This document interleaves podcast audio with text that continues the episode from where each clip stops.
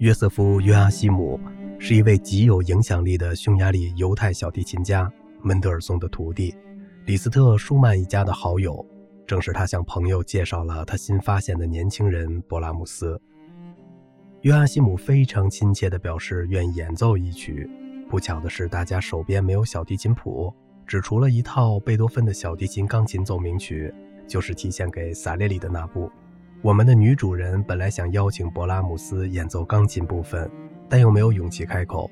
约阿希姆转向勃拉姆斯，笑眯眯地问道：“亲爱的大师，为了让我们的朋友高兴，就请您恩准我和您一起演奏这首曲子吧。”勃拉姆斯怒道：“我可不是弹伴奏的。”接着他转身背对着约阿希姆，愤愤然大步走到别的房间去了。这位匈牙利小提琴家只是耸耸肩。继续寻找志愿者弹伴奏。约阿希姆看到我脸上无法抑制的惊讶之情，说：“他烦躁的时候就是这样，别当真。”无疑，他的演艺生涯之长可以通过一个荷兰人的荒谬错误来证明。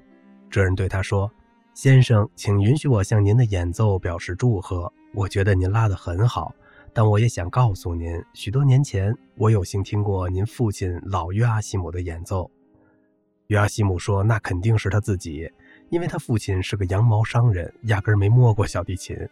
但好像这信息并没有达到效果。那位老约阿希姆的崇拜者离开房间的时候，还在喃喃自语：‘大错大错！我听到的肯定是他爸爸。’